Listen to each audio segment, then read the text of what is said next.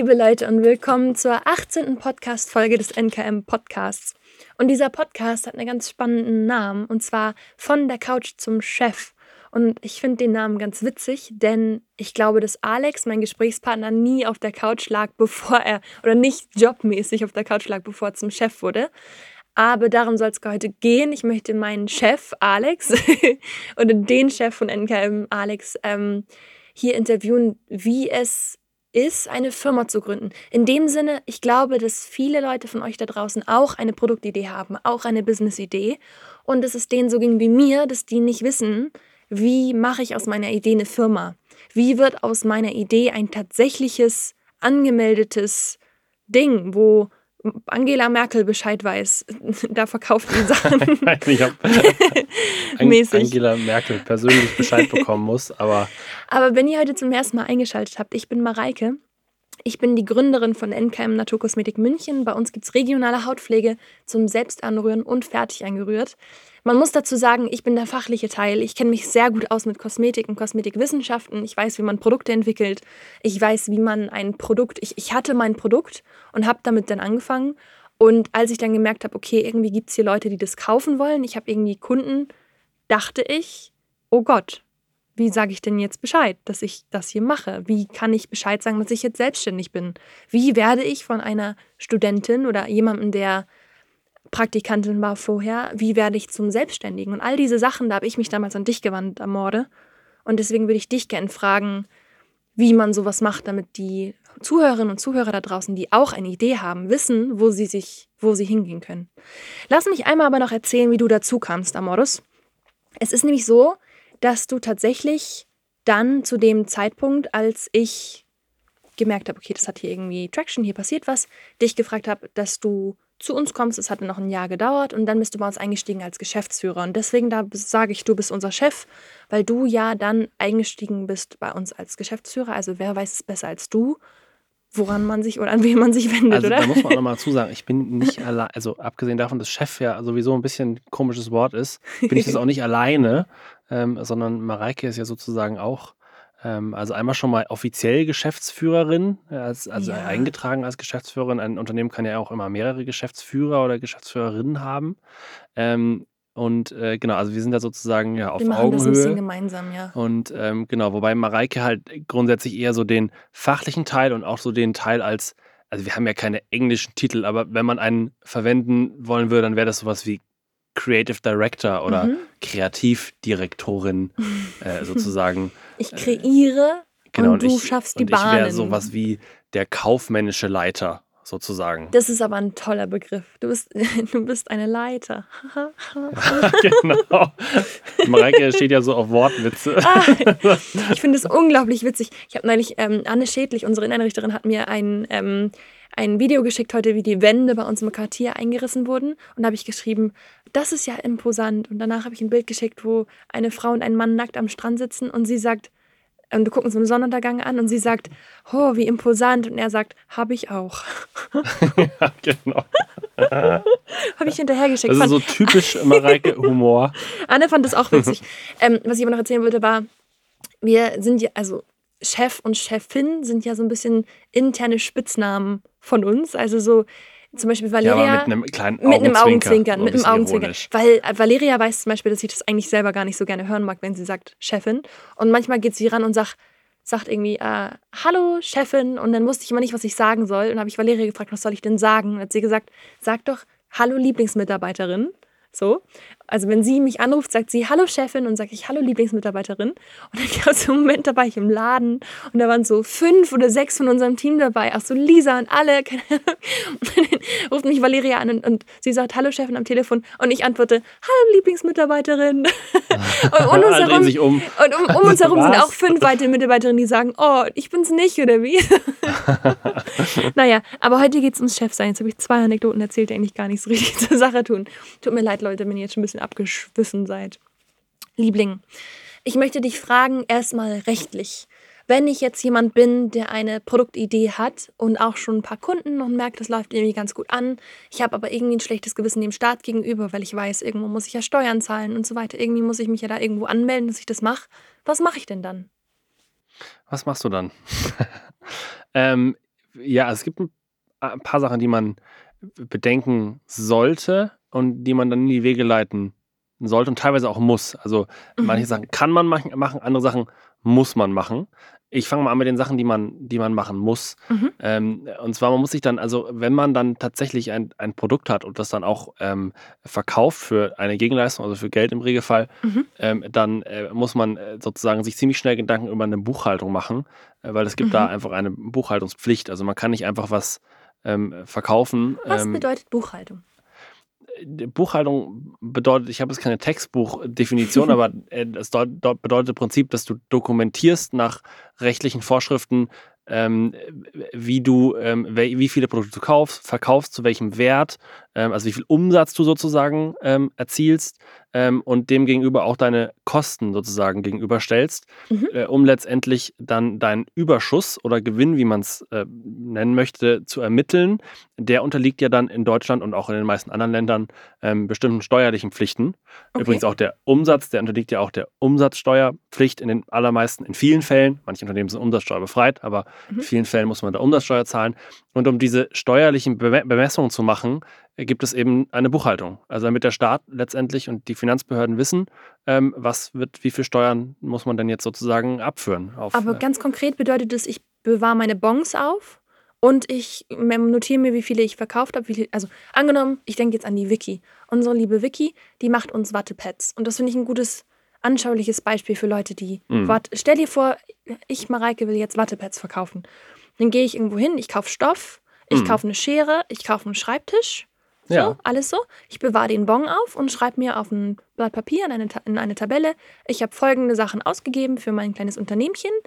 Und auf der anderen Seite schreibe ich mir auf, ich habe 20 Wattepads verkauft, a 2 Euro, heißt, ich habe 40 Euro eingenommen. Richtig? So mache ich das doch. Nee, ja, genau. Im Prinzip, ähm, also wir haben vielleicht sogar noch einen Vorschritt vergessen, wenn wir jetzt mal bei dem Beispiel bleiben äh, ähm, von Wikis Wattepads. Mhm. Ähm, also das Erste, was man vielleicht sogar noch mal vor der Buchhaltung äh, macht, ist, wenn man das erste Mal was verkaufen möchte, dann geht man erstmal ein Gewerbe anmelden. Hm, das habe ich Ähm, gemacht. Äh, Genau, das ist vielleicht sogar noch, lass uns das vielleicht noch mal kurz ähm, Okay. vorschalten und dann kommen wir noch mal auf die Buchführung zurück. Okay. Ähm, also äh, in der Tat, wenn du was verkaufst, dann musst du eigentlich erstmal zum, ähm, ja, zu den Behörden, zu der Gemeinde, wo auch immer du gerade bist. In München ist das das Kreisverwaltungsreferat, genau. Und da ähm, musst, gehst du hin, das kann man dann wahrscheinlich googeln, wo das genau je Stadt dann äh, macht, wo man das machen kann, ähm, äh, um ein Gewerbe anzumelden. Ein Gewerbeschein braucht man. Richtig. Wenn ich jemand bin, der Sachen verkauft, brauche ich einen Gewerbeschein. Dann gehe ich zum KVR, das kann ich schwierig, habe ich gemacht, das war, hat eine das ist Mittagspause nicht gedauert. besonders schwierig, nee. sagt, hey, ich bin Mareike, ich verkau hier ist mein Perso, ich möchte Sachen verkaufen und zwar verkaufe ich Kosmetik, ich verkaufe Wattepads und dann sagen die, okay, cool, du machst Einzelhandel und dann gibst du dein Genau. Perso dahin, zahlst 50 Euro, so viel teurer ist es nicht. Und dann unterschreiben die einen Wisch und dann hast du diesen Wisch und der sagt, du hast einen Gewerbeschein. Das ist so easy, das kann ja, jeder. Dann bist du nämlich sozusagen vom formal Gewerbetreibende An oder Einzelhandelskauffrau bist du dann. Du bist ein ähm, Ein-Personen-Gewerbe bist du dann. Genau, du bist jetzt noch nicht eine GmbH oder sowas, da kommen Genau. wir später Das nochmal. ist die nächste das ist noch Form. keine besondere Eine der nächsten Formen. Gesellschaftsform, sondern bist erstmal einfach, äh, genau. Aber für mich, Liebling, ich denke gerade für alle Zuhörerinnen und Zuhörer, Alex in meinem Gehirn funktioniert unterschiedlich. Für Alex sind solche Sachen selbstverständlich. Ich habe mir das ganz lange beibringen müssen. Also, wenn ich ein Gewerbe angemeldet habe, ist es dasselbe. Dann muss ich nicht mehr zusätzlich eine GmbH anmelden. Das ist dann schon passiert. Als allererstes meldet Ja, man du an, dass man Sachen verkauft. Und da gibt es diese Form Personengesellschaft oder Personengewerbe. Ja, Und das ist dann quasi dasselbe, wie später jemand eine GmbH ist. Also der Schritt ist dann erledigt. ja. So. Also das würde jetzt ein Steuerberater auch nochmal besser erklären können als ich, aber Ja. jetzt sagen wir mal mit ganz einfachen Worten, bist du dann einfach einmal jemand, da ist dann sozusagen das Unternehmen und du als Person noch verbunden. Das heißt, du Mhm. bist einfach, das ist ja dann anders bei einer GmbH, da hast du eine, da ist das Unternehmen eine eigene juristische Person, die Mhm. deutlich also getrennt ist von der natürlichen Person. Und wenn du jetzt erstmal einfach nur ein Gewerbe anmeldest, dann bist du halt Einzelunternehmer oder Einzelunternehmerin. Und ab die- dann bist du und- Und da selbstständig. kannst du sozusagen als, bist du das Unternehmen sozusagen. Ja, wie So. leicht das geht eigentlich, oder? Ich glaube, das, ich habe ganz lange mir Gedanken gemacht, ab wann bin ich denn jetzt offiziell jemand, der selbstständig ist? Ab dem Punkt ist man, das Ja. ist der Punkt, wo man offiziell selbstständig ist. Ja, Yay. genau. Dann kannst du eigentlich schon mal äh, anstoßen und dann geht's los. Geschafft. Und dann äh, sozusagen, wenn du dann am nächsten Tag, wenn du dann da angestoßen hast und am nächsten Tag aufstehst und dein erstes Produkt wirklich verkaufst, dann geht's ähm, weiter. Dann, dann kommt das mit der Buchhaltung, was Ja, okay. tatsächlich, Und ähm, was wir schon äh, angesprochen hatten. Mhm. Und im Prinzip, also wie gesagt, es geht darum, deine, deine Umsätze und deine Kosten buchhalterisch zu erfassen, um danach Mhm. sozusagen ja als Bemessungsgrundlage für die Steuern äh, sozusagen Reicht das erstmal auf ein. Blatt Papier oder muss ich das in einem fancy, tollen Tool machen? Nö, reicht auf ein Hm. Blatt Papier. N- Ja, naja, das, das kommt drauf an. Also du musst, also für deine Um, du hast ja so eine Art äh, ja, äh, Pflicht, die Rechnungen und die Bonds, die Belege sozusagen zu, aufzuheben und zu dokumentieren.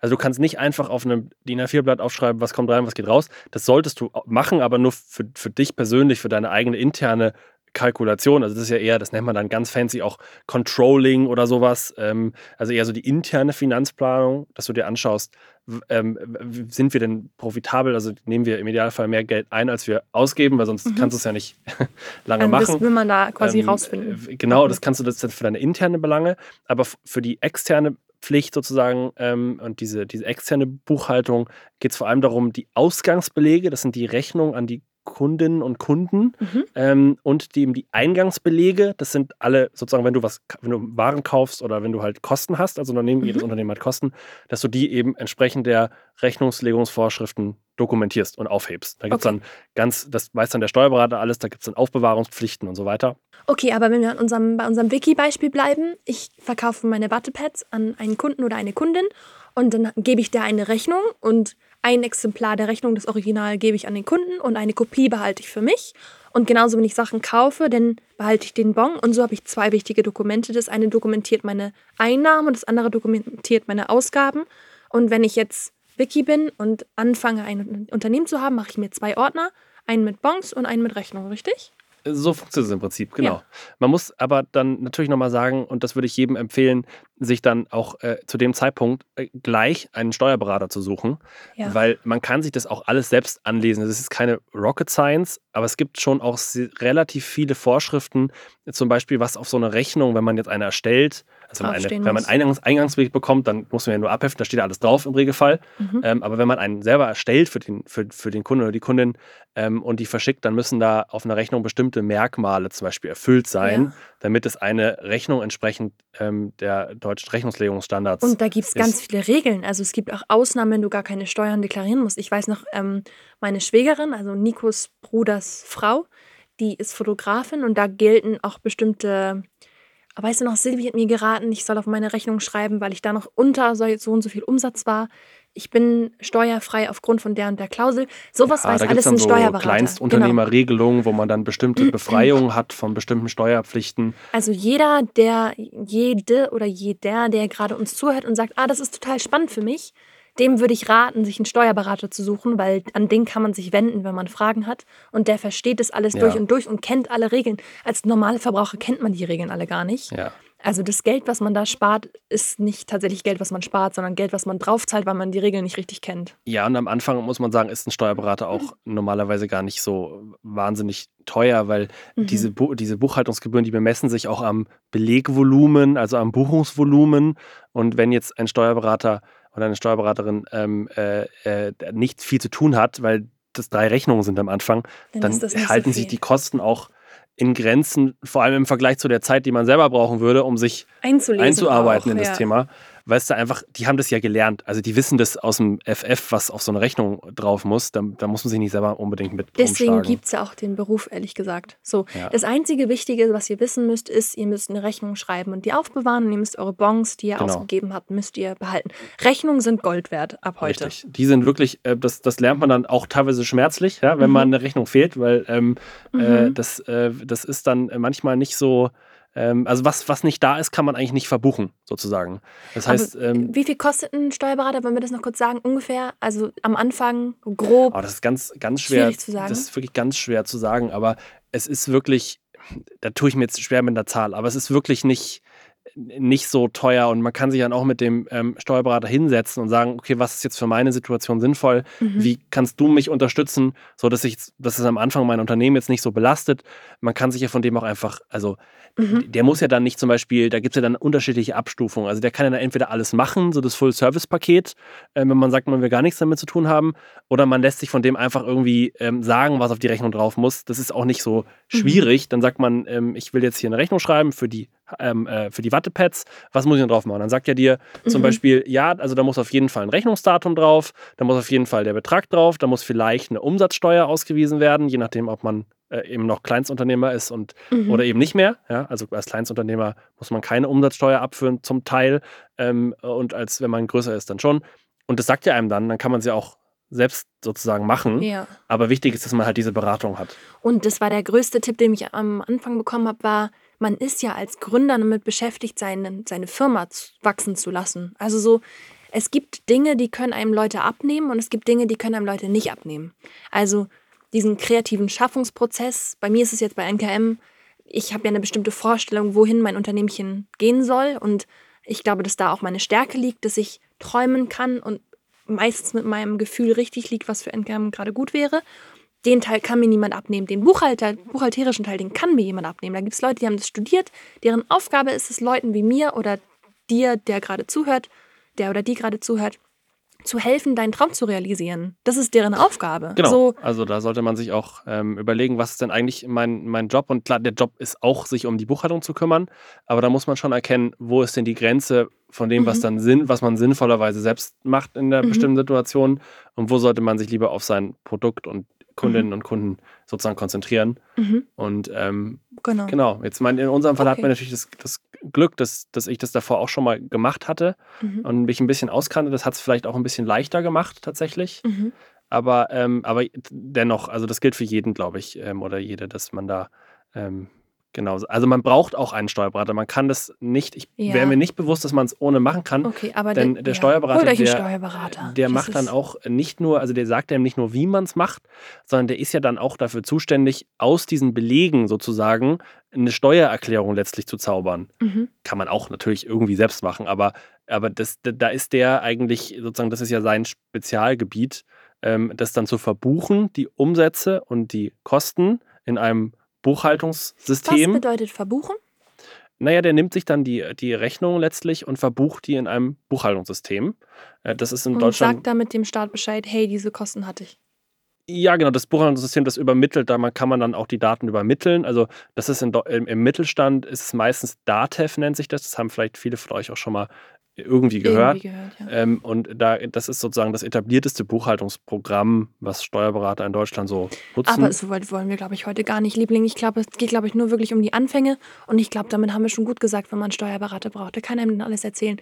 Man kann echt tatsächlich googeln, Steuerberater in meiner Nähe. Und dann ruft man da an und sagt, hey, ich habe gerade einen Gewerbeschein bekommen, ich habe die ersten Kunden, die ersten Sachen verkauft und der hilft dann bei sowas. Jetzt denke ich gerade dran, ähm, ich habe in meinem Freundeskreis mehrere Leute, die jetzt auch gerade anfangen zu gründen und da höre ich immer oft das Thema, dass die sagen, ich will meine Idee nicht erzählen oder ich erzähle es ganz, ganz wenigen Leuten, weil ich habe Angst, dass jemand mir die Idee klaut und nachmacht. Und da sind wir gerade beim Thema Markenanmeldung. Alex, findest du das an diesem, ähm, an diesem Punkt jetzt schon sinnvoll, ein Patent anzumelden oder eine Marke anzumelden? Also das sind ähm, beides Schutzrechte, ähm, aber es sind komplett unterschiedliche Dinge. Ähm, äh, also äh, das, das sagen immer viele Leute bei uns ja auch, da kommen viele Leute auf uns zu und sagen, habt ihr eigentlich ein ähm, Patent angemeldet auf das, was ihr macht? Und, ähm, und dann, äh, muss man, also das ist, eine, das ist eine lustige Frage, weil auf sowas wie Kosmetik, also äh, auf eine, kosmetisches, auf eine kosmetische Rezeptur kann man in dem Sinne gar kein Patent anmelden, denn ein Patent ist, ähm, ist viel mehr gedacht, um technische Neuerungen sozusagen mhm. zu schützen. Das heißt, es ist in unserem Fall gar nicht das zutreffende Schutzrecht. Also mhm. das ist. Ich, das ist wie eine gute Spaghetti Bolognese. Ja, genau. Ich kann eine gute Spaghetti Bolognese kochen, habe da meine Zaubergewürze, aber jeder kann eigentlich eine Spaghetti Bolognese kochen. Ich kann jetzt nicht meine Spaghetti Bolognese patentieren. Genau, so kann man sich das ungefähr vorstellen. Und, ähm, und Marke, nee, also, Liebling? Genau, also äh, man kann sozusagen, was, was wir natürlich machen können, ist, und das haben wir auch getan, ist, äh, ist eine Marke zu schützen. Ähm, äh, Später aber eigentlich erst. Ja, Wann haben wir später. Naturkosmetik München angemeldet? Ziemlich spät. Ja, weil am Anfang haben wir uns ja auch nicht, ähm, hat das auch, das ist eine interessante Geschichte zu erzählen. Also wir heißen ja Naturkosmetik München ähm, und Naturkosmetik München als solches ist ja eine deskriptive Bezeichnung. Und per Definition und aus guten Gründen kann man solche deskriptiven Bezeichnungen gar nicht als Marke anmelden. Du kannst deine Marke ja auch nicht kabellose Kopfhörer nennen. Genau. Weil Das- wenn du kabellose Kopfhörer als Markennamen hast, dann kann ja niemand anderes mehr kabellose also Kopfhörer allgemein anbieten. gebräuchliche Sprache kann man sinnvollerweise nicht als Marke für sich beanspruchen. Deswegen ähm, kann man sowas nicht anmelden. Und deswegen Mhm. haben wir auch, kamen wir am Anfang auch gar nicht so richtig auf den Gedanken. Also wir haben schon mal gefragt, ob wir es irgendwie anmelden können, aber Ich fand es einen tollen Instagram-Namen. Das war ja eigentlich das erste Ziel, war ja Informationen von einem Ja. Selbstrührer aus München. Und dann fand ich irgendwie, ja, was mache ich denn? Ich mache Naturkosmetik in München. Und dann fand ich das einen ganz tollen Begriff. Aber wenn man jetzt daraus, wenn daraus eine Firma entsteht, ist es ein ganz, also wir sind halt, entweder sind wir Naturkosmetik, also die Leute merken sich, ah, die Naturkosmetik, die wissen gar nicht, dass das ein ganzer Name ist, Naturkosmetik München, so. Also als Firmennamen ist Naturkosmetik München eigentlich gar nicht so unbedingt gut geeignet, auch weil viele Leute denken, das ist ähm, ortsbeschränkt. Also Mhm. wenn man so deinen alten Arbeitgeber gefragt hat, der hat gesagt, oh, dann ist es ja aber total regional begrenzt, dann kaufen ja nur Münchner Naturkosmetik München und so. Mhm. Also der Name ist gar nicht so ideal abgeschwiffen, tut mir leid. Aber es geht darum, wir haben das versucht als Marke anzumelden. Meine Firma namens Naturkosmetik München und das ging nicht, weil es deskriptiv ist. Und deswegen haben wir inzwischen verschiedene andere Marken angemeldet, wie NKM, also mit einem NKM oder Ha- Naturgeküsst von Mareike und sowas alles haben wir. Ich glaube aber, dass an diesem Punkt der Markenname noch gar nicht so wichtig ist. Also mein, meine Erfahrung und die Erfahrung von anderen GründerInnen, die ähm, schon ein bisschen weiter vor, weg sind von der Gründung quasi, die sagen alle, naja, das wird erst später interessant. Wenn du ein ganz kleiner Fisch bist, der seine zehn Nutzer hat, dann kräht noch kein Haar nach dir mäßig. Und da ist es verschwendete Mühe, sich da schon um Markenanmeldung zu kümmern. Also das fällt definitiv unter die Sachen, die man am Anfang machen kann, nicht muss. Das ist genauso wie eine Ähm, Visitenkarte. und, äh, man hat am Anfang das Gefühl, man will unbedingt eine Visitenkarte drucken, weil man das macht, Mhm. wenn man eine Firma ist. Aber das Die tut hilft dir aber nicht großartig weiter am Anfang normalerweise. Du kannst deine Marke anmelden, aber vielleicht ergibt sich das, dass du später merkst, dass dein Markenname gar nicht geeignet ist und dann könntest du noch umswitchen oder so. Also, Ja, und es ist auch gar nicht, ihn, ehrlich gesagt, gar nicht ein. so einfach, eine Marke anzumelden. Also, weil viele, also man, wie gesagt, man kann zum Beispiel keine, keine Begrifflichkeiten anmelden. Das heißt, man braucht eher so Buchstabenkürzel, was sich ja uns dann mit NKM ergeben hat. Ähm, äh, und, äh, und das kann man dann schon anmelden, aber da kann man natürlich auch nur was anmelden, was es nicht schon gibt in irgendeiner Form. mhm. Oder was nicht zu nah an bestimmten anderen, ähm, äh, anderen Marken dran ist, die schon angemeldet sind. Und da was zu finden, was noch nicht, irgendwie, was nicht angreifbar ist und was nicht Mhm. irgendwie dann, also was dann wirklich auch anmeldbar ist, ist manchmal gar nicht so einfach. Und da ist wirklich die Frage, ob man sich am Anfang gleich mit sowas Kosten und Zeit, die du nicht darauf genau, die du verschwenden nicht möchtest. am Anfang, also solange man nicht wirklich ein, ein Produkt hat, was, was irgendwie, was gut anläuft und was sich, ähm, was, womit man auch Wachstum und, und erzielt und mehr Kunden und Kundinnen gewinnt, ähm, sollte man sich damit, glaube ich, Nicht nicht, aufhalten. Auch nicht mit dem Patent. Also Marke und Patent vielleicht für den Anfang. Also aus unserer Perspektive muss Ah, man dazu kommt, sagen. also beim Patent kommt es wirklich darauf an, in welcher Situation man ist. Weil wenn man Mhm. jetzt zum Beispiel, ich mache mal ein ganz anderes Beispiel, wenn man zum Beispiel an der Uni arbeitet und eine, technisch, eine technologische Lösung zum Beispiel im Rahmen seiner Doktorarbeit oder Forschung entwickelt, mhm. dann ist es durchaus sinnvoll, die, diese, diese technische Neuerung sofort zu patentieren, auch bevor man jetzt vielleicht irgendwie damit im Markt ist, weil, Mhm. weil sonst kann das halt jeder einfach kopieren, ohne dabei, ohne damit Rechte zu verletzen. Mhm. Ähm, weil wenn es einmal raus ist, dann muss es ja nur irgendjemand reverse engineeren und es genauso machen. Das heißt, in manchen Fällen ist es schon sinnvoll. In unserem speziellen Fall, äh, Was siehe das Beispiel mit der guten Spaghetti Bolognese, ähm, geht es erstens nicht rechtlich und technisch und zweitens ist es auch nicht sinnvoll Ja. zu dem Okay. Zeitpunkt. Also, gehen wir nochmal durch. Wir haben eine Gewerbeanmeldung gemacht, wir haben uns einen Steuerberater gesucht, wir haben uns gegen einen Markennamen, also gegen die Patentierung und gegen die, den, den Schutz einer Marke entschieden. Jetzt sitzen wir da und denken, ha, ist, wenn man Gründer ist, dann braucht man noch einen Businessplan. Richtig? Ja, Erzähl mal, man was ist ein Businessplan und was macht man da? Also ein Businessplan, ähm, wenn wir jetzt mal das Beispiel nehmen ähm, von der Wiki zum Beispiel, ähm, mit, mit, mit den Wattepads, Mhm. so, dann, dann würde ich, würde sich Wiki, wenn sie das Businessplan machen möchte zu dem Zeitpunkt, ja, da können wir gleich noch drüber sprechen, wann man einen braucht, ähm, dann würde man sich mal damit auseinandersetzen, ähm, okay, was ist das Produkt, wen, ähm, wen spreche ich damit an, welche Zielgruppe, wen will ich erreichen, Ähm, das ist sozusagen so ja, die Produktkategorie und die Wo erreiche ich die? Kundenzielgruppenkategorie. Dann genau über welche, das ist der Punkt Kanäle, Marketing, also über welche Kanäle sozusagen bewerbe ich mein Produkt, wie kann ich mit den Kunden, Kunden und Kundinnen sprechen, wie komme ich an Verkaufe die ich ran. online oder offline? Genau, also das wäre sozusagen ja Sales sozusagen, also wie, was ist das Vertriebskonzept ähm, äh, und so weiter. Und dann gibt es natürlich auch einen Finanzteil. Ähm, ich glaube, das ist, was viele Leute im engeren Sinne ähm, als Businessplan verstehen. Das ist so eine Art Gewinn- und Verlustrechnung, so eine Planung, wo man sich mal überlegt, okay, wie viel, äh, zu welchen Preisen und mit wie viel, also wie viel Umsatz kann ich denn mit meinem Produkt erzielen Mhm. und zu welchen Preisen. So wie viel, Und wie, wie viel- viele Euros würden Leute für ein Wattepad ausgeben und wie viel Zeit und wie viel Einkaufspreise habe ich? Genau, also welche Kosten stehen dir sozusagen gegenüber aus Genau. äh, Ressourceneinsatz, also wie Per- Personal zum Beispiel, ähm, was am Anfang ja oft man nur selbst ist. Ja, ähm, äh, und dann manchmal also zahlt man sich ja auch im Regelfall am Anfang kein Gehalt oder so. Das heißt, Personal ist manchmal dann, äh, ist nicht null, weil man setzt ja seine Arbeitszeit an, aber auf dem Papier erstmal Mhm. äh, äh, sozusagen null. Ähm, und, äh, und da welche Materialkosten und sowas. Und dann kommt halt ein Gewinn hoffentlich Mhm. raus. Und dann überlegt man sich in so einem Businessplan, naja, wie entwickelt sich dann der Umsatz und die Kosten und wie wird dann die Firma sich, also auch die Überschüsse sozusagen entwickeln. Ähm, genau, das ist so das Wesentliche. In manchen Fällen ist das super wichtig. Ich denke jetzt, ich habe eine Freundin, die hat ein Startup, die hat sich, ähm, da kommen wir bestimmt noch drauf zu sprechen, Startkapital, wie finanziert man das Ganze? Aber ich habe eine Freundin, die hat sich das bei ihren Eltern geliehen und die hat einen Businessplan geschrieben, also hat dann gesagt, hey, ich möchte Summe X gerne von euch bekommen, statt es von der Bank zu holen. Und so und so habe ich vor, mit dem Geld umzugehen und dann plane ich, wenn ich das so einsetze, dass das und das da wieder rauskommt, sodass ich euch zurückzahlen kann. Hm. Das ist manchmal für Leute, die jetzt nicht wissen, wie sie da, ähm, wie sie starten sollen oder wo sie, mit welchem Kapital sie starten sollen, wenn sie da jemanden überzeugen müssen. Hey, kann ich dein Geld verwenden, um was zu machen? Das ist vielleicht bei Wattepads jetzt ein Mhm. sehr kleines Beispiel, aber gehen wir mal von aus, man möchte irgendwie tatsächlich gleich eine Firma gründen mit Mitarbeitern und so weiter, dann ist sowas sehr wichtig, um auch Geldgeber zu überzeugen. Ne? Also da drin muss eigentlich drinstehen, Businessplan ist quasi der, der, die Schienen für meine, für meine Lok und meine Lok ist mein Business quasi. Also, oder? Also es zeigt so ein bisschen so, wie ist meine Lok zusammengesetzt und äh, wie fahre ich auf den Schienen in welche Richtung. Das ist so ein bisschen das. Ist das ein Also- komisches Bild? Vielleicht ist es ein komisches Bild. Nein, gar nicht. Also die, ähm, also tatsächlich in der Tat ist es, ähm, ist ein Businessplan häufig, ähm, ja, nutzt man den, um, um andere sozusagen, um andere von seiner Idee zu überzeugen. Sei Mhm. es jetzt mal irgendwie, ähm, in dem Fall war es privater Geldgeber, also die Familie.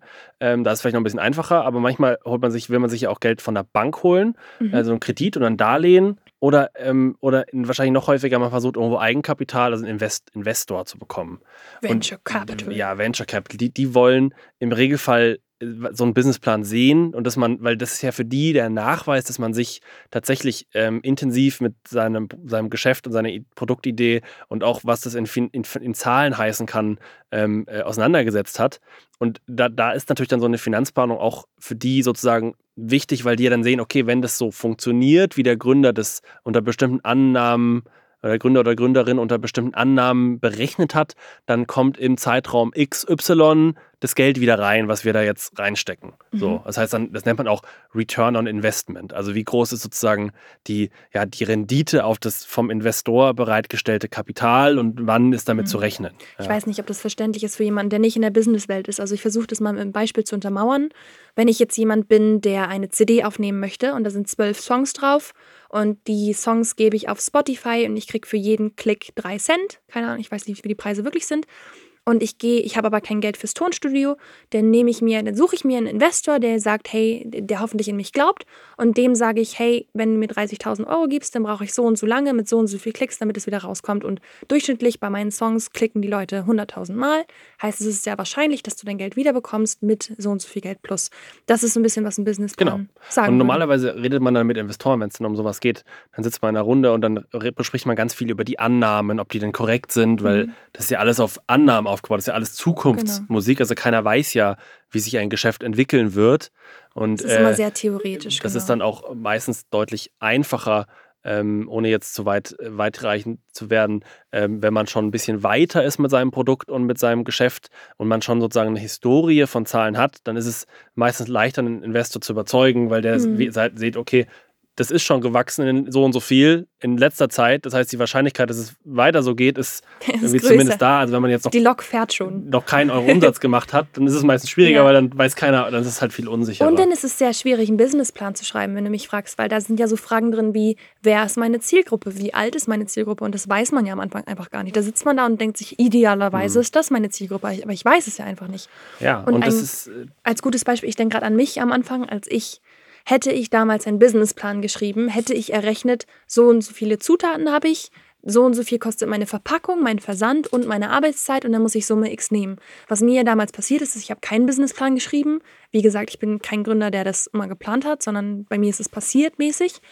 Und da hätte ich dann gemerkt, okay, ich brauche Verpackungsmaterial und so weiter. Bei mir ist es ja am Anfang passiert, dass ich irgendwie zwei Euro draufgezahlt habe, weil ich das nicht genau ausgerechnet habe. Und so ein Businessplan würde helfen, dass man seine Kosten und seine Ausgaben genau ausrechnet und dann seinen Preis besser bestimmen kann. Absolut, aber in der Tat, also besteht da die, ähm, äh, die Frage, braucht, also braucht man einen Businessplan? Und ich glaube, wenn man jetzt sowas wie gerade besprochen, irgendwie Geldgeber oder also ein Anfangs ein Startkapital braucht, ja. Mhm. Da haben wir ja viel Glück auch, muss man sagen, weil, weil wir ein Produkt haben, bei dem wir dann sozusagen, das haben wir, das haben wir für, also wir haben aus einem Euro zwei Euro ähm, rausbekommen oder aus, was weiß ich, drei Euro vier oder wie auch immer man sagen will. Und dann haben wir immer sozusagen den nächsten Schritt aus dem Überschuss irgendwie mhm. bezahlen können, den wir schon haben. Das ist aber nicht bei allen so. Manche mhm. brauchen Startkapital und dann braucht man einen Businessplan, um das zu bekommen, in aller mhm. Regel.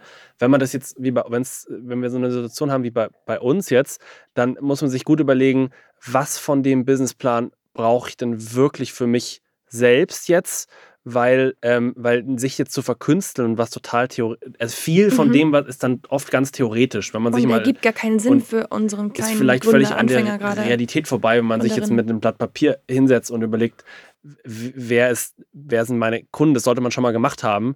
Aber, äh, aber ob man dann damit richtig liegt oder ob man nicht schneller zum Ziel kommt, wenn man einfach mal loslegt und sieht, okay, wie funktioniert es denn? Mhm. Ähm, und wie kriege ich, krieg ich positives Feedback, negatives Feedback, was ist der nächste Schritt? Mhm. Also da ist es so dynamisch am Anfang, sich da hinzusetzen und einen riesen Plan auszutüfteln, mhm. ist an der Stelle oft viel zu früh. Also das. Genau, und man sieht es ja, ich, also ich denke immer, ich kann ja nur von meiner Geschichte reden und von dem, was ich so gehört habe. Bei meiner Geschichte war es so, ich habe angefangen und das ist die Quintessenz von, von allen Businessbüchern, die ihr jemals lesen, lesen werdet und allen Podcasts. Wenn du mit Mark Zuckerberg oder Jeff Bezos oder wie sie alle heißen, wenn man mit den Podcasts hören würde oder hört, die, die Quintessenz ist immer, fangt an, macht erstmal überhaupt was. Weil viele Leute, die, man spricht mit so vielen Leuten, die sagen, ich habe eine Idee. Auf jeder Party. In jedem, jedem Berliner Club. Alle sagen, ich habe eine Geschäftsidee. Ich habe hab drei Geschäftsideen. Und dann sagst du, hast du denn schon was gemacht? Nee, ich habe noch keinen Plan. Es ist noch nicht so weit. Die Zeit ist noch nicht reif. Anfang ist der erste Schritt. Und sowas bei mir auch. Und danach kommen dann Leute wie ein Steuerberater und hilft einem bei sowas. Wenn man einen Businessplan braucht oder irgendwas da nicht ganz. Ja, gibt auch Leute, die einem helfen können. Ja, ich habe am Anfang, ich habe einen Preisfehler gemacht. Hätte ich einen Businessplan gemacht, dann hätte ich meine Zeit auf Businesspläne verschwendet und den Fehler vielleicht nicht gemacht. Aber war das jetzt ein Riesenfehler? Nee. So. Ja, da ist auch die Frage, also, ist es jetzt wichtig, dass du auf die ersten fünf Produkte, die du verkauft hast, ähm, dass da die Marge oder wie auch immer. Das ist überhaupt nicht das wichtig. Ist, das ist am Anfang nicht. Das ist wichtig, dass du dann aus den fünf Produkten sechs machst und das ist wichtig am Anfang. Genau. Und also da muss man, das ist halt auch, also es ist auch nicht falsch, am Anfang sich hinzusetzen und einen Businessplan zu schreiben, ja. Aber das ist auch wieder die Frage, wo will man am Anfang seine, ganz am Anfang seine Energie einsetzen? Mhm. Und die ist dann besser, oft besser investiert, wenn man sich überlegt, okay, was ist mein Produkt, was, ähm, mhm. wie kann ich wirklich Mehrwert schaffen. Ähm, Wenn du keinen konkreten nächsten Handlungsschritt hast, ja. dann ist es schlau, sich hinzusetzen und so. Aber in meinem Fall war es ja jetzt, okay, mein konkreter Handlungsschritt ist, Kunden zu akquirieren oder mit Kunden zu sprechen. Das war ja bei mir, also für mich, wenn du mich fragst, du brauchst, du brauchst ein, ein angemeldetes Gewerbe, du brauchst einen Steuerberater und dann brauchst du Kunden okay, du brauchst ein Produkt, ja, aber dann brauchst du Kunden. Und im Idealfall, wenn du einen Kunde hast, der dein Produkt kauft und dafür auch Geld ausgibt, der das nicht umsonst bekommt wie deine Mama und sagt toll, hm. sondern der erste Kunde, der dir für dein Produkt Geld gibt und das kauft mit dem von sich hart erarbeiteten Geld und der sagt, ich finde das Produkt toll, aber mir fehlt noch das und das. Dass du dann das sagst, das machst, was der Kunde dir sagt und so immer weitermachst. Also das richtige So. Gefühl ist wahrscheinlich am Anfang, wenn du gar keine, also du bist wahrscheinlich auf der Fährte oder es ist ein gutes Zeichen, wenn du gar keine Zeit hast, einen Businessplan zu schreiben, Weil du dich um Kunden weil du dich musst. darum kümmern musstest, dann du hast irgendwie, du hast was gemacht, du hast ein Feedback bekommen, du willst es umsetzen, du hast jeden Tag ergibt sich organisch eine neue Aufgabe aus dem, was du schon gemacht hast. Genau. Und du hast jetzt nicht, du kommst am Anfang normalerweise nicht an den Punkt, also wenn es wirklich anläuft und nicht, sagen wir mal, am Anfang Mhm. im Sand stecken bleibt, dann kommst du manchmal gar nicht dazu, dass, dass du irgendwie jetzt dich hinsetzt und sagst, okay, ich nehme jetzt mal eine Woche und schreib schreib einfach mal, Businessplan. schreib einen Businessplan. Also Ja. und, und da muss man einfach aufpassen, ja, dass man da nicht sich verzettelt und Und nicht verkünstelt. verkopft, ja. Ver Genau. Verkopft ist das richtige Wort, genau. Genau.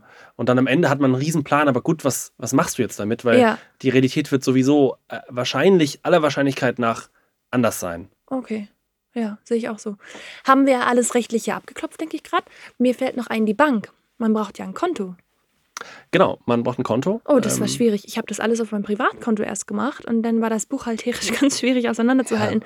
Was ist eine private Zahlung, was ist nicht. Ich empfehle euch, liebe Leute, dass ihr einmal zur Bank geht und ein Geschäftskonto eröffnet und da alle Zahlungsströme raufmacht. Ja. Genau, das ist, also solange man jetzt tatsächlich keine GmbH ist, ist das, ähm, da ist es dann verpflichtend, aber wenn man jetzt Einzelunternehmer ist, ist es, glaube ich, ein eigenes Bankkonto für deine, soweit ich weiß, nicht ver Aber es verpflichtend. hilft ungemein, weil Aber du kannst das- auf einer Liste sehen, das Plus genau, und das es Minus. löst ein ganz praktisches Problem, weil Ja. die Buchhaltung ist einfach deutlich schwieriger, weil man immer rausfieseln muss, was sind jetzt Geschäftsausgaben und was sind private Genau. Ausgaben sozusagen. Und natürlich musste als am Anfang irgendwie Geld drauf. Ich glaube, ich habe, als wir, also ich habe dann irgendwann das aufgefriemelt von meinem Privatkonto auf mein Geschäftskonto. Aber dann macht man da meinetwegen erstmal 100 Euro drauf und davon kauft man seinen ersten Stift und seine ersten Blätter. Und dann gehen da die ersten Kundeneinkäufe drauf, deine ersten Wattepad-Einnahmen gehen darauf.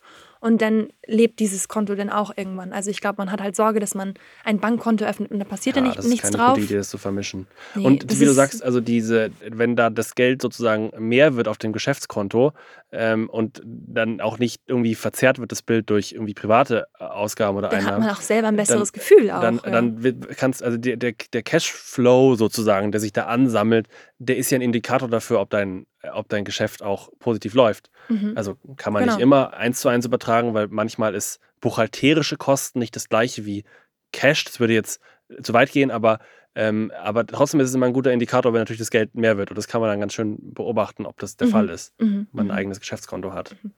Genau. Haben wir denn alles rechtlich abgeklopft, Liebling? Also muss man noch irgendwas, also ich denke Naja, jetzt, wir haben noch nicht über ähm, sozusagen, ja, so GmbHs und sowas haben wir noch nicht gesprochen. Wir haben jetzt sozusagen bei den Anfängen angefangen. Mhm.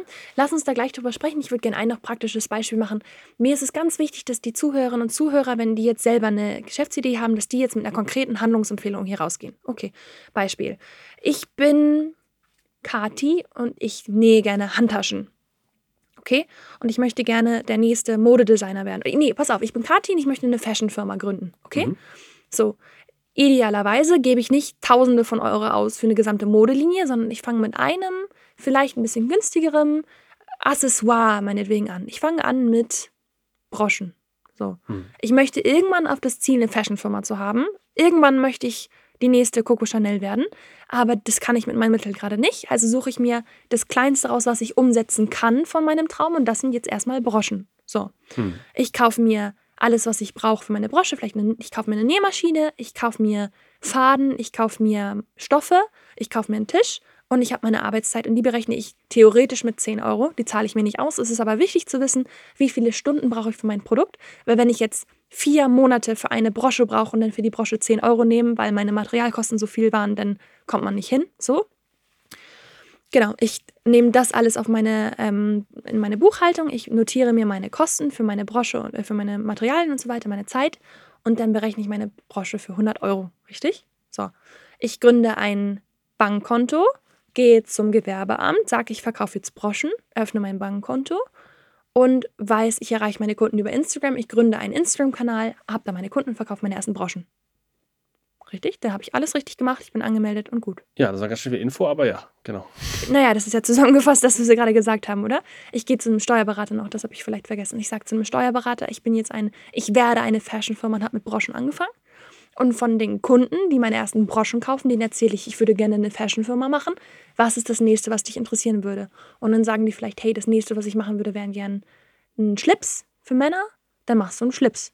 oder na, wenn wir jetzt bei einer Frauenfirma bleiben, dann vielleicht ein Schal oder, oder ein Also da war, Hemd. da war natürlich jetzt was ganz Spannendes drin in deiner Beschreibung, ähm, was, äh, was, äh, nicht, also was nicht selbstverständlich ist, aber was es sein sollte, nämlich dass man natürlich effizient mit seinem mit, mit, dem, mit dem Einsatz von Ressourcen und, und, und Geld und, und äh, umgeht. Also dass man nicht am Anfang halt wahnsinnig viel Geld in die Hand nimmt für, Mhm. äh, für etwas, was, wo man noch gar nicht weiß, ob es funktioniert, sondern dass man, wie dein Beispiel jetzt genannt, mit einer Brosche mal anfängt Mhm. und dass man nicht für Unsummen eine ganze Kollektion kauft, obwohl man noch gar nicht weiß. Also das ist sozusagen Mhm. ja, Kapitaleffizienz, wenn man so nennen will, ähm, dass man nicht da, also da, da, muss man einfach Schritt für Schritt vorgehen und immer gucken, immer wieder Trial and Error mäßig Mhm. gucken, was funktioniert, was wir, wollen die Kunden und Kundinnen und dann den nächsten Schritt gehen. Und daran merkt man auch, ob es wirklich dein Traum ist. Wenn du ein Gründer bist, der sagt, ich möchte halt irgendwas gründen, dann machst du mal dies und mal das. Aber wenn du jemand bist, der im Herzen ein Fashion Designer ist, auch wenn dein erster Kunde sagt, das war jetzt nicht so gut,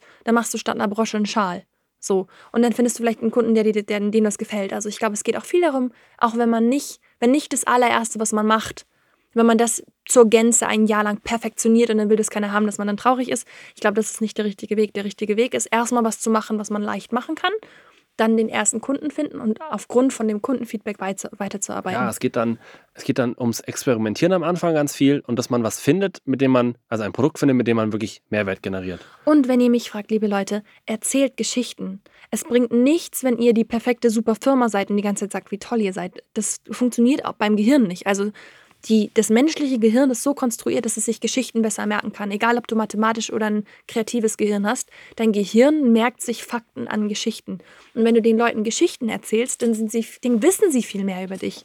Wenn du nur sagst, hier, ich bin die super Brand und wir sind 100 Mitarbeiter und du tust so, als wärst du wer ganz Tolles, dann bist du wie jeder andere. Aber wenn du erzählen kannst, hey, ich habe für meine Brosche die habe ich nachgemacht von der Brosche, die ich an meiner Oma früher gesehen habe und das habe ich beim Stoff bei der Susi gekauft und die Susi betreibt neben dem Ort, wo ich gerne meinen Kaffee trinke, kauft da, da betreibt sie ihren Stoffladen. Das sind alles Sachen, die man erzählen kann, die sich Leute merken können und dann bleibst du halt ein bisschen mehr im Gedächtnis. Also dieses Erzählen von Geschichten ist, glaube ich, ein super Punkt, der Ja, ein wichtiger Punkt aus der auf jeden, Marketingperspektive. jeden zutrifft. Wenn du Musiker bist oder ein Orchesterdirigent oder ein, ein klassisches Musikstück schreibst, die schreiben nicht einfach ein klassisches Musikstück, die erzählen Geschichten, was sie sich gedacht haben, als sie die Musik komponiert haben. Frühling, Sommer, Herbst, Winter. So klingt für mich der Winter. Und dann können sich die Leute die Melodie viel besser merken. Ja, es also auch am Anfang, ähm, äh, sowas ist natürlich auch, und das war ja, es ist auch heute noch und war in unserem Fall äh, auch der Fall, ähm, äh, der Geschichte zu seinem Produkt zu erzählen, jetzt vor allem, wenn es so um Konsumgüter geht, ist natürlich eine einfache und sehr tolle Form und um, um Marketing am Anfang äh, zu, zu machen. Also man braucht nicht unbedingt die, die perfekte Webseite, die Riesenshop, Nee. die äh, Hochglanzbilder, sondern ähm, wenn man einfach was erzählt und wenn der das Produkt auch noch einen persönlichen Touch hat und eine Und wenn du Story selber eine dahinter. Leidenschaft, wenn du dein Produkt selber wirklich gut findest, wenn du jemand bist, der irgendwie, pff, keine Ahnung, ich könnte keine Basketballschuhe verkaufen, weil, also Basketballschuhe Hm. sind mir sehr egal. Meine Kosmetik liebe ich. Ich liebe, was ich mache. Ich würde es auch machen, wenn ich einen Kunden hätte. Und ich denke, dass, dass man das auch vielleicht ein bisschen merkt. Oder, also mir, bei mir ist es ta tatsächlich so, wenn ich, ich habe 100.000 Zuhörer oder ich habe einen, ist es mir eigentlich total egal. So, weil ich über was spreche, mache, was mir viel, was mir wichtig ist. So. Und ich glaube, wenn ich jetzt über Basketballschuhe reden müsste, dann wäre das nicht halb so gut oder nicht ein Viertel so gut, wie wenn ich jetzt über Kosmetik spreche, über eine Sache, die mich tatsächlich begeistert und die täglich beschäftigt. Ja, man So. sagt ja auch ähm, häufig, dass, oder das passiert ja häufig, dass ähm, äh, Unternehmensgeschichten entstehen aus einem Gründer oder einer Gründerin, die selbst für ihr eigenes, ihre eigene Probleme eine Lösung gesucht hat. Und genau das haben wir ja hier. Also du bist sozusagen selbst deine beste Kundin.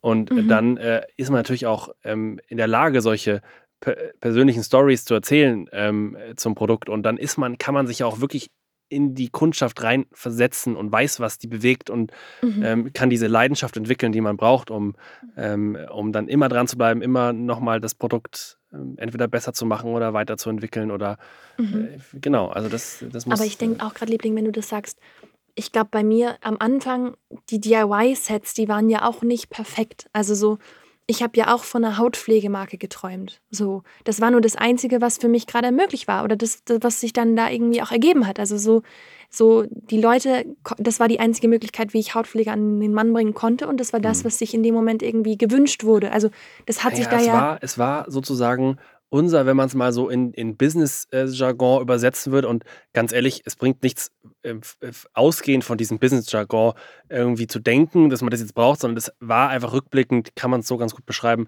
Dann war das so eine Art Minimum Viable Product, was wir da hat, Genau. hatten. Also es war eine Minimalversion von einem Produkt, mit dem man mal was ausprobieren. Es war ein gutes Produkt schon damals, ja. Aber natürlich jetzt so, wenn man mal das, die ganze Verpackung und so weiter und Es war noch also, nicht es war NKM, wie es nicht, heute ist. Nicht, halt wie es heute ist, auf jeden ein Fall. Babyschuh. Das Aber- war der Schuh von unserem NKM-Baby. So klein war das. Was halt vielleicht immer wichtig ist zu sagen, weil du gerade das Wort perfekt benutzt hast.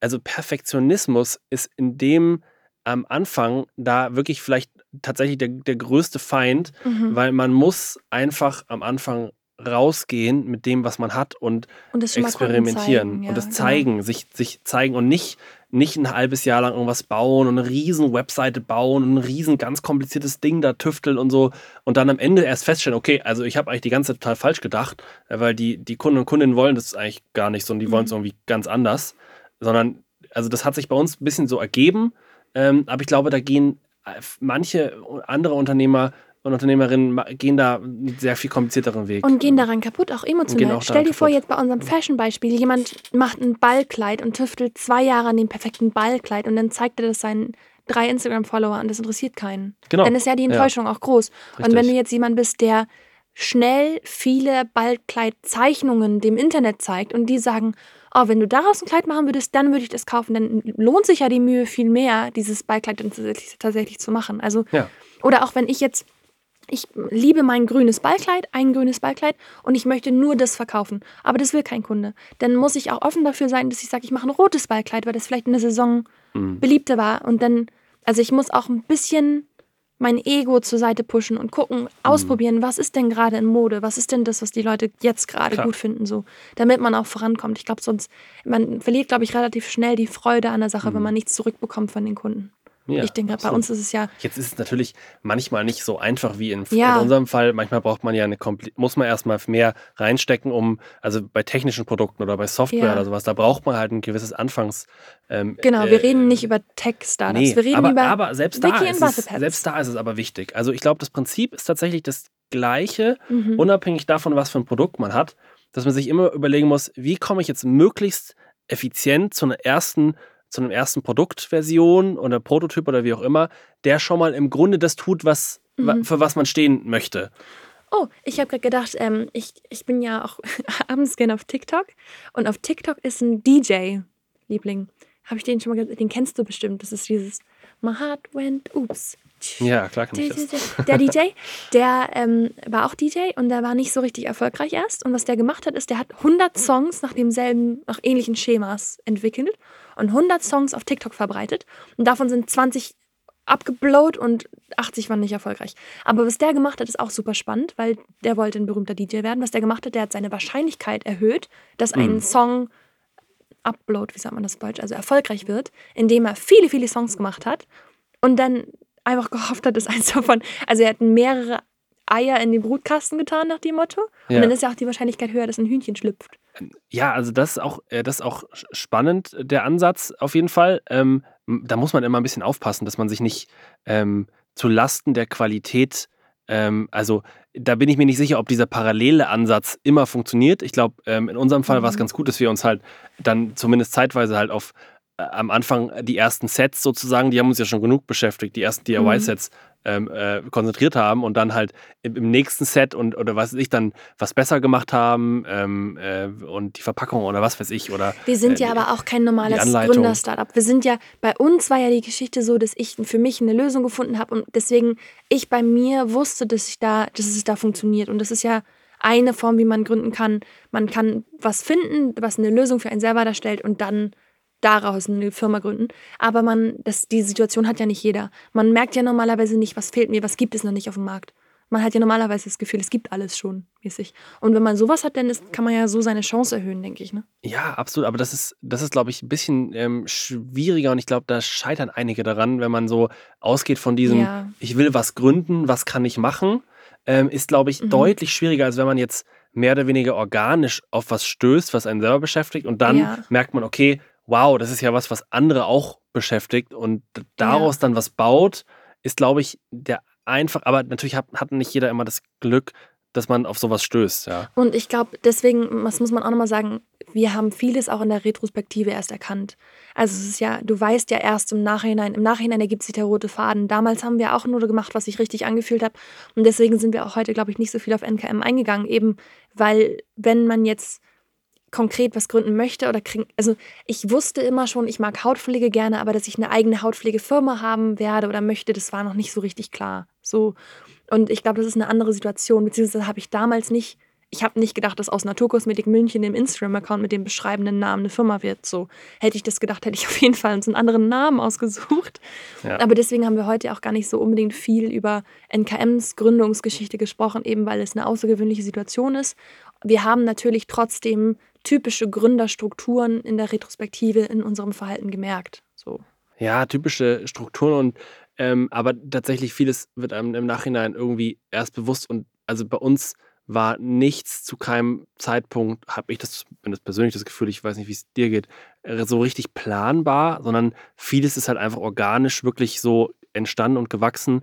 Und dann jetzt im Nachhinein erkennen wir, mhm. wie du sagst, ein paar richtige Entscheidungen oder so, die wir halt auch dann getroffen haben. Wir haben auch falsche Entscheidungen getroffen, genug, ja. ja. Ähm, aber einige wichtige, richtige auch. Und die entsprechen dann bestimmten Prinzipien, ja. wie man aber das haben wir damals nicht dann aus Businessbuch XY gelesen und gesagt, so müssen sie jetzt machen, damit wir irgendwo hinkommen, sondern das war halt einfach die, nee, genau. haben wir drüber nachgedacht und haben das mit ganz anderen Worten damals. Und die, die das, die das dann nach Businessbuch gemacht haben, das waren auch nicht die, wo das so geflogen ist. Also ich habe ja inzwischen ein paar Gründerfreunde und da rede ich, glaube ich, ein bisschen aus dem Nähkästchen. Die waren immer die mit der perfekten Firma, aber ohne die Umsätze. Und ich war immer die, mit der, mit der Website, die so gut ist, wie ich das halt machen kann, mit dem Design, die es halt so gut ist, wie ich das bei PowerPoint machen kann. Aber ich war halt die mit den Umsätzen. Also ich glaube halt, wenn du es wirklich nach so Buch machst, dann bist du auch oft einfach, das haben die Leute auch schon hundertmal gesehen, dann bist du auch nichts Besonderes mehr so. Also bei uns kam das alles später. Design, äh, keine Ahnung, eine schöne Flasche. Ich habe das eingepackt in Altpapier. Ich glaube, Leute, die gründen wollen, um des Gründen Willens, die gehen dann zu, einem, zu einer Druckerei und lassen sich schon mal für viel Geld ihre eigene Schachtel drucken oder so. Ich bin zu Rossmann gegangen oder nicht Rossmann. Ja, ich bin halt irgendwie zu einer, das war bei, wie heißt nochmal dieser Papierladen bei uns in München? Ähm, ja, Kurt Bullinger. Kurt Bullinger. Ich bin zu Kurt Bullinger gegangen und habe die braunen ähm, Altpapierschachteln gekauft, die es da halt gab und habe dann da einen, einen, Stempel drauf gemacht mit NKM und das war halt mein Design so und ich habe da halt trotzdem viel drum erzählt und die Leute haben es auf Social Media mitbekommen und denn also das geht auch ohne, will ich damit ja, also sagen. Es besteht halt die Gefahr sozusagen, dass man sich dann zu sehr auf solche Sachen konzentriert, die am Anfang nicht 100, also ja. nicht, nicht, nicht lebensnotwendig sind und nicht maßgeblich das Wachstum und die mhm. und was dann wirklich, also dass man dann eben da äh, aus organisch mehr, mehr Kundinnen und Kunden gewinnt, ähm, was damit wie zusammenhängt. Andererseits war ich, glaube ich, auch immer einer der einzigen, und das habe ich den Leuten auch mal gesagt, die wussten, wie ihre Kunden heißen. Also genauso wie sich meine Kunden für mich, Kunden und Kundinnen sich für mich interessiert haben, habe ich mich für die interessiert. Und das hat bei uns auch immer viel geholfen. Einfach, äh, also zu ah, wissen, dieser. also das hat zweierlei geholfen. Erstens hat mir das Spaß gemacht und ich mochte die Leute und zweitens habe ich so natürlich erspürt, was sind das für Leute und habe gehört, was die wollen und das hat bei NKM immer quasi den Weg befeuert zu wissen, was die Kunden wollen und hm. also ich weiß nicht, wie wir reden, glaube ich, schon eine ganze Weile, aber abschließend, was ich möchte, was der Zuhörer, die Zuhörerin sich hier rausnehmen, ist, hört auf eure Kunden. Also, wenn du mich, also wir sind ja auch nicht richtig Teil der Startup-Szene. Also wir sind zwar offiziell ein Startup, aber wir sind da so ein bisschen die Underdogs, weil wir kein Venture Capital haben, weil wir nicht auf diesen Gründer-Events abhängen, weil wir nicht von Minimal Viable Product und CEO und so weiter reden. Wir haben da nichts gegen, aber es ist nicht unser Vibe. Und ich glaube, was, also wenn man mich fragt und wenn ich in so Podcasts irgendwie spreche, die um Business gehen, was die Leute von mir mitnehmen sollen, ist, redet mit euren Kunden, kennt eure Kunden, das ist der einzige Weg für mich. Also egal in welcher Branche du bist, du musst doch wissen, mit wem du sprichst, wer ist es und was wünscht er sich. Und also ich glaube, dass das einer der größten Erfolgsfaktoren neben dem Geschichtenerzählen ist, dass man weiß, zu wem man spricht, egal wie klein die Zielgruppe ist, egal, egal wie klein der Kundenstamm ist, dass man denen zuhört und ehrlich zuhört, nicht nur so tut, als ob, sich merkt, wer das ist, sich deren Geschichten merkt. Das hilft. Das hört sich jetzt so selbstverständlich an und, und liest sich, sagen ja auch viele Experten und, und, ähm, und Gründer, dass man das tun soll. Und es ist Aber immer die eine Sache, machen, genau, Ja. wer macht's wirklich? Also, weil es besteht dann eben immer die Gefahr, dass man dann sich doch irgendwie mehr mit seiner, ähm, mit seinem schicken Online-Shop und Marketingkampagne auseinandersetzt, als wirklich damit, okay, was ist denn, was ist denn im Kern, was ich anbiete, was sind mein Produkt und wer sind meine, wer sind meine Kunden und Kundinnen und wie hilft ihnen mein Angebot sozusagen? Ja, genau. Oder man oversellt. Man spricht mit dem Kunden, erzählt ihm nur, wie toll mal die eigene Firma ist. Das braucht man dann auch nicht. Man muss wirklich zuhören. Ne, das muss von sich überzeugen. Genau, also, ja. Auch in einer nicht, aus, nicht perfekten, finalen und äh, 100% ausgeklügelten Version muss es schon Ja. so überzeugen, dass man sagt, okay, super, jetzt gehe ich den nächsten Schritt. Und ihr könnt jetzt denken, oh, das erzählt ja klein NKM hier, aber das, diese Geschichte wiederholt sich in vielen großen Gründerstories. Airbnb, weiß ich noch, die hatten so eine Phase, da hat, glaube ich, keiner die Plattform gebucht, weil die sich alle Gedanken gemacht haben, oh, warum, ich will doch keinen Fremden bei mir zu Hause schlafen haben. Irgendwie so eine Geschichte war das, dass die Schwierigkeiten hatten, einen Host zu finden. Und was die gemacht haben, die Gründer, die selber haben sich bei ihren eigenen Hosts eingebucht und haben dabei denen auf der Couch geschlafen und sich deren Probleme angehört. Irgendwie, also das fand ich total Ja, nett. Das ist wieder dieses Zuhören. Genau, Und, die ähm, Airbnb-Gründer selbst haben sich einerseits in die Situation der Hosts begeben, haben Leute bei sich zu Hause schlafen lassen und haben bei anderen Leuten zu Hause geschlafen und haben sich angehört, was ist das Problem, warum bucht das gerade keiner und haben denn da irgendwas Tolles rausgefunden, ich weiß nicht mehr was. Aber dieses Prinzip, hört auf eure Kunden, setzt euch in eure, versetzt euch in eure Kunden hinein, das funktioniert auf allen Ebenen. Genau. Oh, da haben wir viel erzählt, Liebling. Was für ein untypischer Talk für uns eigentlich, oder? Wir reden normalerweise nicht so viel über Business. Nee, das ist tatsächlich, ähm, ja, aber vielleicht ist es genau, äh, vielleicht ist es, ist es auch ein Vorteil. Ich weiß es nicht. Ich bin ganz gespannt, liebe Zuhörerinnen und Zuhörer, wie euch der Podcast gefallen hat, ob das tatsächlich etwas war, was euch interessiert hat, weil ich glaube, dass bei uns der ganze Business-Aspekt der Seite eigentlich nie so richtig im Vordergrund steht. Ich höre das nach unseren, euren Fragen nach Alex, also viele Fragen, was macht Alex und was tut er den ganzen Tag. Und als Abschluss würde ich gerne einmal sagen, man, ich, ich liebe dich sehr, Liebling, aber man braucht dich am Anfang nicht. Es reicht, wenn ihr, wenn ihr einen Steuerberater habt und die ersten Kunden und ein gutes Produkt.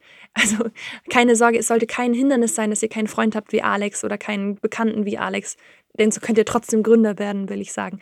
Ich, wir haben eben überlegt, Liebling, wann bist du dazugekommen? Was meinst du, ab wann ist so ein Geschäftsführer per se, der sich um wahrscheinlich ab der Gründung der GmbH, oder? Ja, ich glaube, das kann man pauschal gar nicht sagen. Also ich glaube, es braucht von Anfang an schon jemanden, der, und das ist normalerweise ist es der Gründer oder die Gründerin selbst in Personalunion, ja, der sich um bestimmte Themen kümmert. Und je nachdem, wie affin man halt für bestimmte Sachen ist, Mhm. kann man Sachen dann selbst relativ lange machen. Also irgendwann ist immer der Punkt gekommen, da braucht man jemanden, der einen unterstützt. Aber das gilt jetzt nicht nur für den rechtlichen oder den Finanzteil, das gilt ja für alle Bereiche. Mhm. Wobei meiner Meinung nach der Gründer oder die Gründerin immer nah am Produkt bleiben und an den Kunden bleiben Mhm. sollten. Aber für alle weiteren Bereiche holt man sich normalerweise irgendjemanden dazu. Das ist aber, glaube ich, total individuell, je nachdem, wie Mhm. gesagt, wie affin man für einen bestimmten Bereich ist. Du bist jetzt nicht so finanzaffin, Mhm. deswegen war es dann irgendwie natürlich, dass ich dann irgendwie relativ früh da mit unterstützt habe. Mhm. Bei anderen Gründern oder Gründerinnen ist es vielleicht so, dass die sagen, das stört mich jetzt nicht, das mache ich irgendwie gern, das interessiert mich, das mache ich jetzt auch noch irgendwie mit. Also Das beantwortet auch die Frage, braucht man einen Mitgründer oder kann man das alleine machen? Das fragen sich, glaube ich, auch viele Leute. Das kommt auf deinen Typ drauf an. Wenn du jemand auch. bist, der Buchhaltung und kreativ kann, dann brauchst du keinen Mitgründer. Wenn du ein Karl Lagerfeld bist, der sagt, mit dem ganzen Business will ich nichts zu tun haben, ich bin, will nur kreativ sein. Wenn du vom Typ Karl Lagerfeld bist, brauchst du Mitgründer. Wenn nicht, dann nicht. Genau, also ganz individuell. Genau. Es hat mich sehr, sehr gefreut, dass ihr zugehört habt, liebe Leute. Und ich bin so gespannt, ob das gerade für euch spannend war. Für mich war es auf jeden Fall unglaublich spannend. Ich rede sehr, sehr gerne mit Alex über den ganzen Business-Aspekt, weil für mich das ein ganz neues Feld ist. Und am Dienstag nächste Woche kommt der neue Podcast. Und lasst mich einmal nachschauen, worum es geht. Das ist die 19. und wir sprechen über trockene Haut. Wir machen ja immer im Wechsel, was ähm, hinter den Kulissen mäßiges und was Hautzustandmäßiges. Ich freue mich riesig, wenn ihr dabei seid. Wenn ihr in der Zwischenzeit euch weiter über NKM informieren wollt, seht ihr in den Insta-Stories jeden Tag, woran wir arbeiten. Alternativ findet ihr uns auf allen gängigen Social-Media-Plattformen wie unsere Website www.nkm-atelier.de. Ich freue mich auf nächste Woche.